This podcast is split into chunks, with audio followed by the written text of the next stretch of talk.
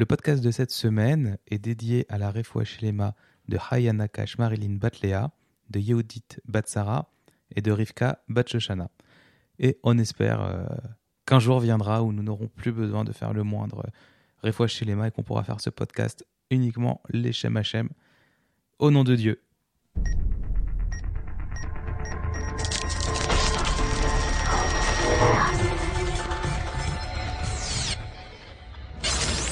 Previously, dans la paracha de la semaine. Alors rappelons la paracha de la semaine, la paracha de Noach, où le monde est détruit en raison du mauvais comportement entre euh, les personnes, beaucoup de violence et pas de trésed, pas de bonté, pas de bienveillance entre les hommes.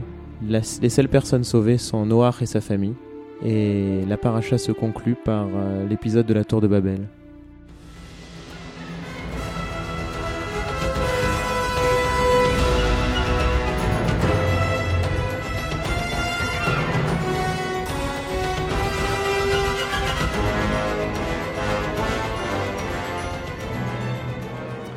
Bonjour, bienvenue sur rosédemiel.fr. Vous êtes en train d'écouter la paracha de la semaine, c'est le troisième épisode, et on va démarrer avec Lech Lecha, va pour toi. Ici Jonathan Debache, j'ai le plaisir d'enregistrer cette émission avec Olivier Chamoula. Bonjour à tous Tu savais que tu étais écouté de l'autre côté de l'Atlantique? Ah, je ne savais pas, mais Voilà. j'ose imaginer quand c'est diffusé sur Internet, ça peut aller Tu partout. as des fans à Los Angeles, Incroyable. rien que ça. Ah, tu les connais? C'est ma tata. Très bien. Alors bonjour Tata. Bien, on va démarrer tout de suite euh, avec euh, donc un petit pitch. Cette semaine, nous allons euh, découvrir euh, un personnage qui avait été cité par la Torah à la fin de la paracha Bereshit. Ça, c'est Olivier qui me l'a dit euh, juste avant qu'on démarre, alors euh, je l'ai piqué.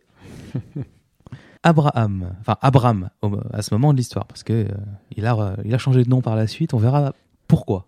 Oui, mais on, on a quand même le droit de l'appeler Abraham. Tu veux?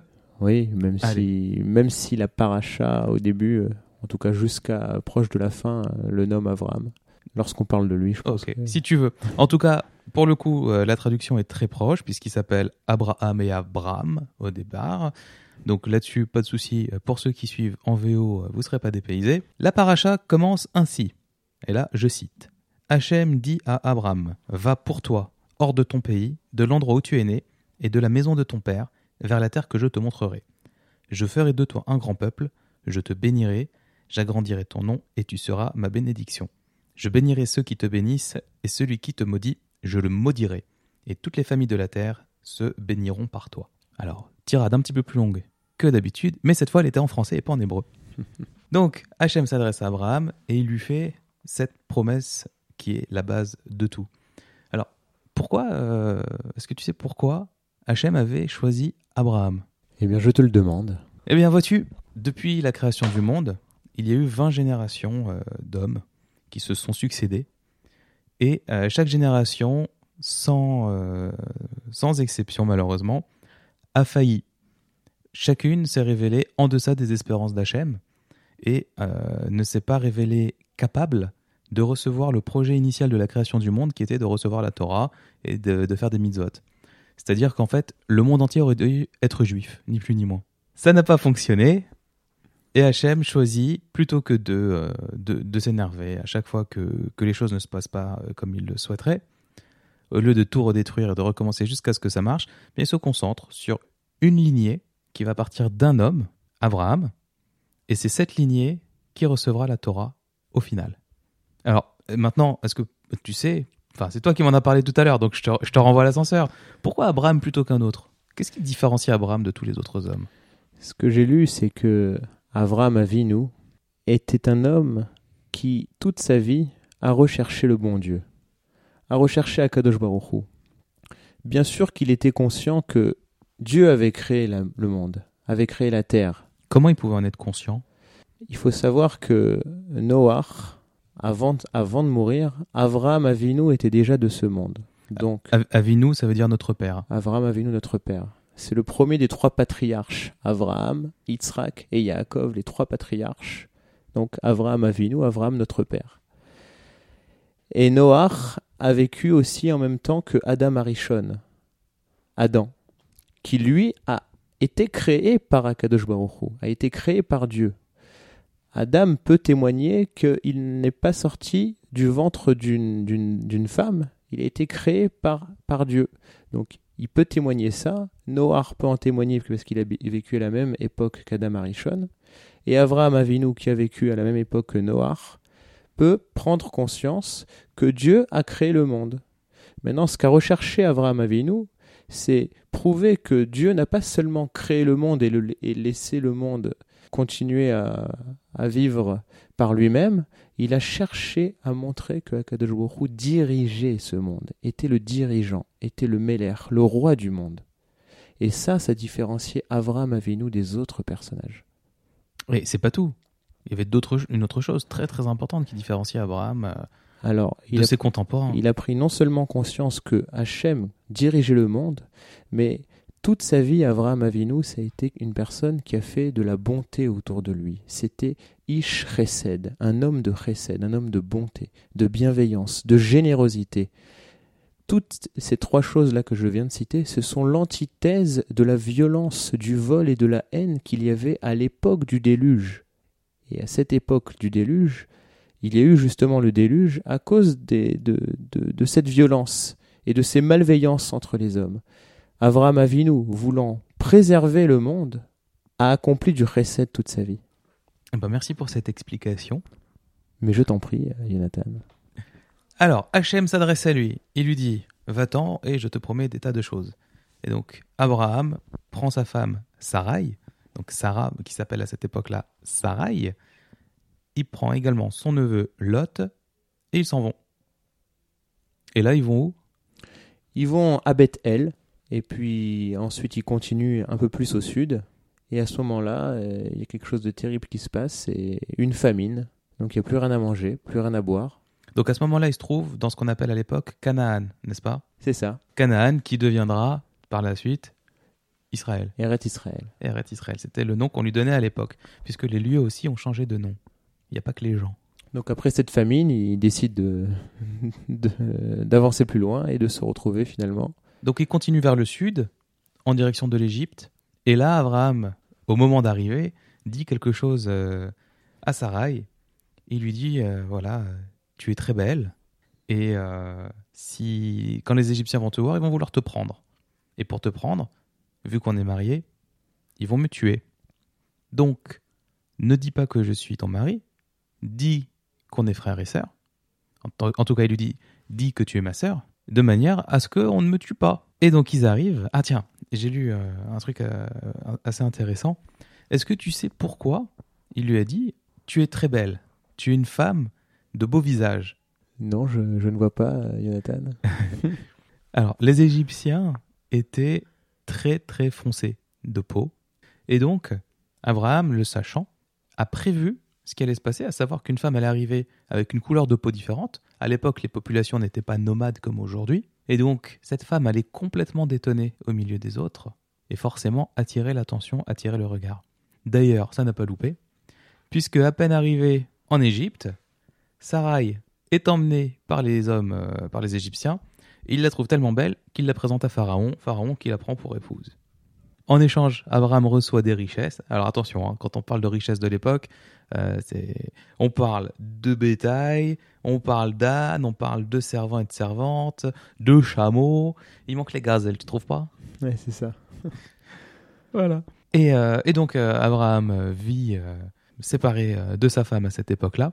Et Hachem envoie en représailles sur l'Égypte des plaies des plaies, déjà des macottes. Déjà à l'époque, euh, un petit peu comme pour les prévenir de ce qu'allait se passer, mais bon, ils n'ont pas écouté, donc euh, la suite, euh, ils y rendront malgré tout. Et donc, Pharaon qui se demande ce qui se passe, pourquoi il est victime comme ça de ces plaies, finit par découvrir ce qui s'est passé, finit par découvrir que, en fait, cette femme qu'il a pris pour épouse était déjà mariée avec un, homme, et que Akadosh Baruch lui envoyait ses plaies pour le punir de son mauvais comportement.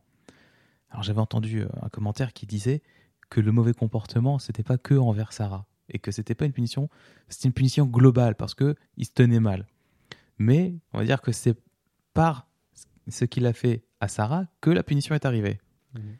Et donc, une fois qu'il découvre le poteau rose, Il renvoie Sarah et Abraham hors d'Égypte. Il les fait escorter carrément hors d'Égypte. hein. Il leur dit euh, Bon, maintenant, euh, allez-vous-en. D'ailleurs, il, s'en prend un petit peu à Abraham. Il lui dit Mais pourquoi tu m'as pas dit que cette femme était ta femme Euh, Pourquoi tu t'es fait passer pour son frère? Sous-entendu, mais tu n'avais rien à craindre de moi. Abraham, euh, donc, euh, repart d'Égypte, mais du coup, il a accumulé des richesses extraordinaires que Pharaon ne lui a pas repris. Du coup, il devait avoir peur de, prendre encore une plaie sur le coin de, sur le coin de la tête. Donc, ils sortent d'Égypte, Abraham et Lot, et Sarai, bien sûr. Et là, Querelle entre Lot et Abraham. Entre eux directement? Alors, pas vraiment. Il faut savoir que tous les deux étaient bergers, donc ils avaient chacun leur troupeau. Et deux troupeaux appartenant à deux bergers différents, euh, vivant exactement au même endroit, se suivant.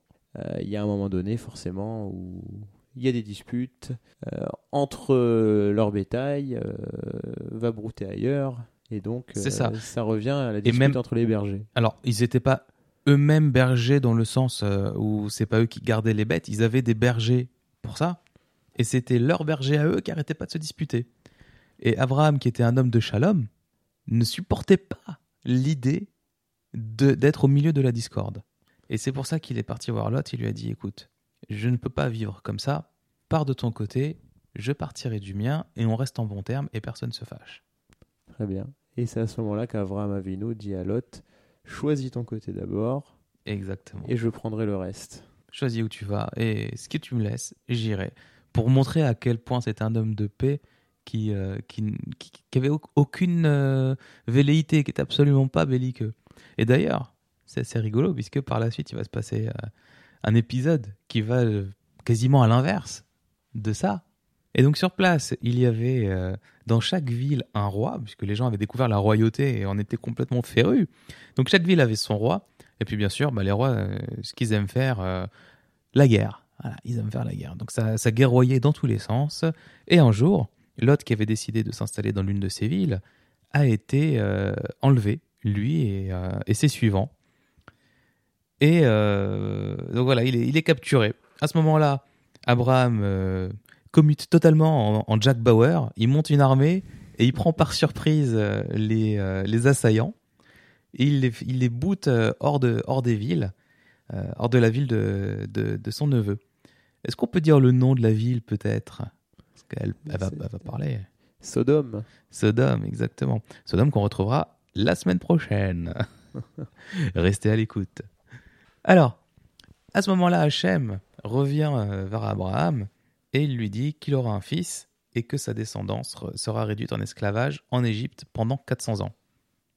Ça fait beaucoup de, beaucoup de choses en une seule fois. Je sais pas ce que toi t'en penses. D'ailleurs, c'est bon, ça introduit euh, ce qui va se passer euh, en Égypte. C'est ça. La Torah est pleine de spoilers en fait. On se rend pas compte, mais ils ont été disséminés euh, tout le long. En tout cas, faut, faut imaginer quand même le niveau d'Abraham pour encaisser une, euh, une annonce pareille. C'est-à-dire qu'en même temps, on lui annonce que son, il va avoir un fils, alors que euh, ils étaient âgés de je sais plus quel âge, mais ils, il avait plus de 100 ans à ce moment-là, sa femme aussi.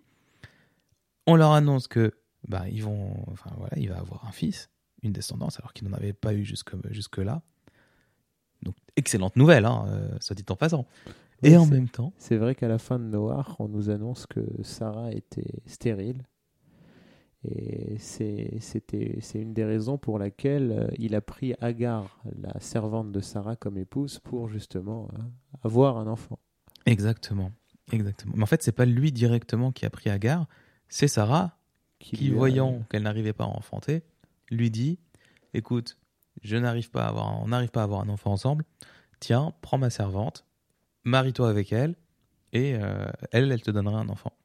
Ça peut être surprenant comme ça à notre époque, étant donné que nous sommes monogames aujourd'hui, mais il faut savoir que les patriarches étaient polygames et que ça n'était pas interdit par la Torah à ce moment-là. D'ailleurs, c'est assez récent euh, l'interdiction de la polygamie dans la Torah, tu le savais? Euh, interdite par, euh, par nos maîtres. Exactement. C'est-à-dire que oui, c'est pas dans la Torah directement que c'est interdit, c'est les, nos maîtres, les rabbinim, qui ont décidé d'interdire la polygamie pour des tas de raisons, notamment du fait que les gens n'arrivaient plus du tout à gérer euh, le fait d'avoir plusieurs Oui, familles. Oui, c'est vrai que de nos jours, on peut comprendre que ce soit un réel problème. Euh, C'est-à-dire qu'aujourd'hui, on, on- on a descendu d'un cran le niveau spirituel et que la polygamie de l'époque, c'était pas le fait simplement d'avoir plusieurs femmes, c'était un niveau extrêmement élevé pour pouvoir euh, avoir des descendants, pour avoir des choses. Aujourd'hui, la polygamie chez nous, elle est associée à des tas d'idées euh, euh, pas malsaine, mais pas très propre. Et du coup, c'est pas, c'est pas du tout comparable. Et il y a un moment où les rabbinim m'ont dit stop, on n'est plus capable, faut arrêter. Et, euh, et de toute manière, en tant que juifs, nous sommes tenus de nous conformer à la loi du pays dans lequel on réside. Donc même si nos maîtres n'avaient pas interdit la polygamie, étant donné que la loi française l'interdit, il nous serait interdit en France d'être polygame. Exactement. Voilà. Nous sommes des citoyens modèles. Vous qui nous écoutez. Dina des Malchuta Dina, c'est l'expression hébraïque, euh, plutôt araméenne, qu'on retrouve dans la Gemara. Et que tu traduirais comment? Que le din, la loi de notre pays, c'est la loi. C'est notre loi. Exactement. Razak. Razak, ça veut dire, euh, ça veut dire que c'est bien. On, on congratule euh, la personne. euh, on lui fait une petite tape sur l'épaule ou sur la tête si c'est un, un petit enfant. voilà, mais comme Olivier fait une bonne tête de plus que moi, je m'y je m'y aventurerai pas. L'épaule, ça me va. Très bien. Alors, Abraham prend Agar, donc euh, la, servante, pour épouse. Et là, Agar commence à avoir un comportement vis-à-vis de sa maîtresse, Sarai, qui est restée sa maîtresse malgré tout. Elle devient méprisante envers elle. Elle se sent. C'est-à-dire qu'elle ne reste plus à sa place. Donc, même si c'est devenu la, la femme d'Abraham, étant donné qu'elle reste la servante, elle devrait tenir son rang de servante. Mais c'est plus le cas. Et à ce moment-là, Sarai, qui, en- qui en est très peinée, va voir son mari et il- elle lui explique. Elle lui dit maintenant il faut que tu choisisses. Et Abraham lui-même ne veut pas, euh, enfin va, demander conseil à Hachem. Je sais pas si t'imagines, tu as une question comme ça posée. euh, Au fait, euh, qu'est-ce que t'en penses Euh, euh, De la même manière qu'il y en a qui vont voir leur, copain, leur père, euh, le- euh, leur oncle, ou je ne sais trop qui, ou leur collègue. Ah voilà, lui, il allait voir euh, Dieu directement, euh, donc pour avoir la, la réponse. Et là, Hachem lui répond écoute sa voix, en parlant de Sarah. Et donc, retenez bien cette phrase, messieurs écoute sa voix. Parce que vos femmes n'auront de cesse de vous la rappeler lorsqu'elles vous donneront des conseils et que vous déciderez de ne pas les suivre. Eh oui, Dieu lui-même a dit écoute les conseils de ta femme. Exactement. Donc choisissez bien votre femme pour qu'elle vous donne des conseils avisés. Et donc, euh, Abraham se remet Agar euh, à sa place. Agar ne le supporte pas, elle s'enfuit dans le désert. Et là, une, euh, Un ange. un ange, bah, va- vas-y. Eh bien, il y a un ange qui apparaît à, à Agar et qui lui dit de retourner vers Abraham Avinu. Et à ce moment-là, cet ange même lui promet qu'elle aurait un fils, Ishmaël, et qui serait père d'une très grande descendance qu'on ne pourra même pas compter tellement elle sera nombreuse.